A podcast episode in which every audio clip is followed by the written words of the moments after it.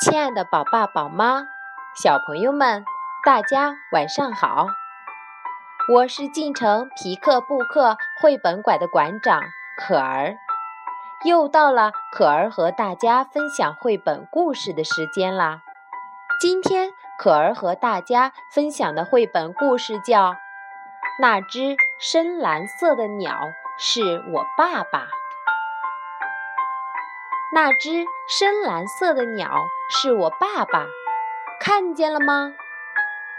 它刚刚从那棵香樟树上飞了起来。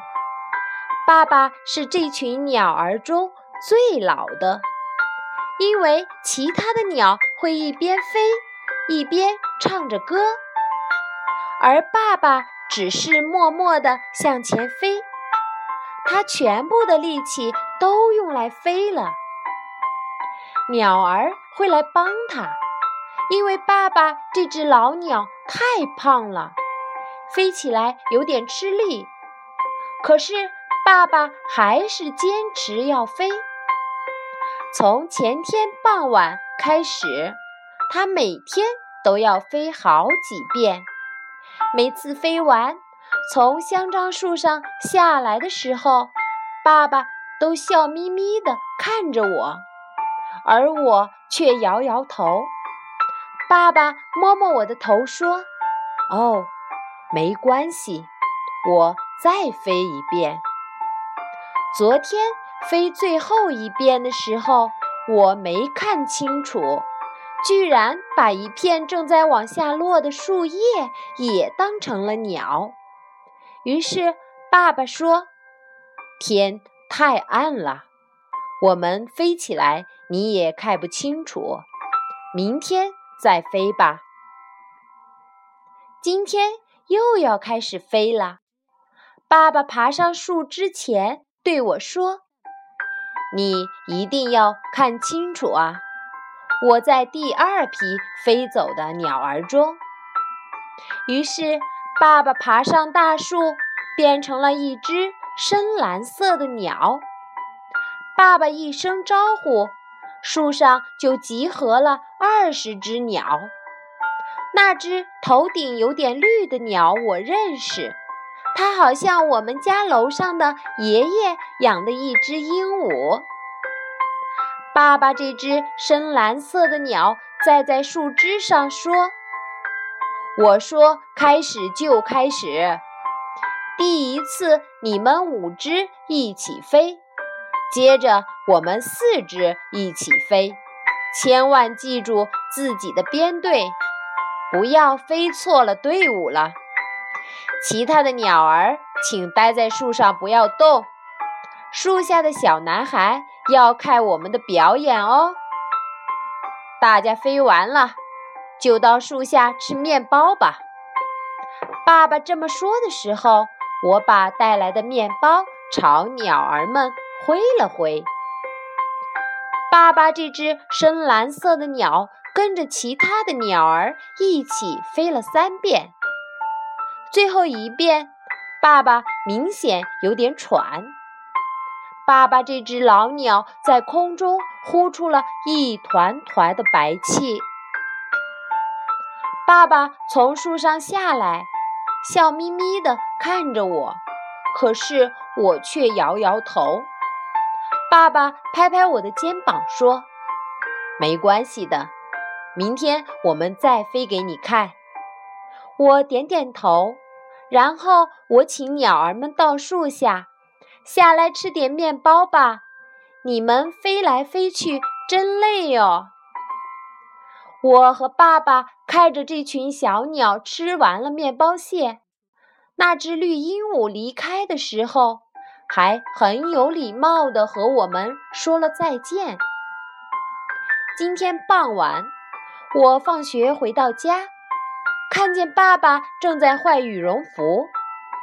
爸爸说：“这样比较轻，飞起来不会太累。”爸爸的羽绒服也是深蓝色的，所以等一会儿飞起来的那只深蓝色的鸟还是我爸爸。像昨天一样，爸爸带我来到香樟树下，这次爸爸不用招呼了，鸟儿们早就等在那里了。爸爸爬上树，立刻变成了深蓝色的鸟。嘿嘿，看上去真的轻巧很多哦。就在爸爸和那些鸟儿们又准备起飞的时候，我朝香樟树上的爸爸鸟大喊：“爸爸，你不用再变成老鸟飞来飞去了，因为我会做那道数学题了。”树上一共有二十只鸟，第一次飞走了五只，第二次飞走了四只。现在树上的鸟比原来少了几只？少了九只。好了，今天的故事讲完了。没有想到吧？这个故事讲的是一个父亲在教孩子做数学题。二十只鸟飞掉了五只，又飞掉了四只，总共减少了九只。这样容易的题目，对于一个孩子是要学习的，是要教的，是要有点耐心的，是要一次一次比划的，而且弄不好是会火冒三丈、大喊大叫的。可是这个爸爸没有大喊大叫，而且也没有火冒一丈，他一定知道，你让一个孩子降生。给了他生命，那么你要心平气和地教他、养育他，让他知道最简单的事情、最基本的道理。作为爸爸妈妈，孩子的一生是需要我们指引的，而我们真正能为孩子做的，也就是在他们小的时候，我们基本上只能当他们的幼儿园老师。小学老师，他们一到中学，一进社会，我们就张口结舌了，无可奈何，手足无措了。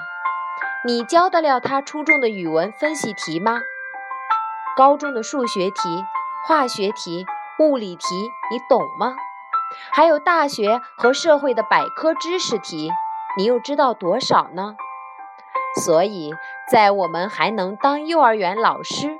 小学老师的时候，就尽量好好当吧，热情耐心地飞一飞，傍晚飞了，清晨继续飞，这样吃力的飞，是一个父亲和母亲生命里最偏偏的一件事。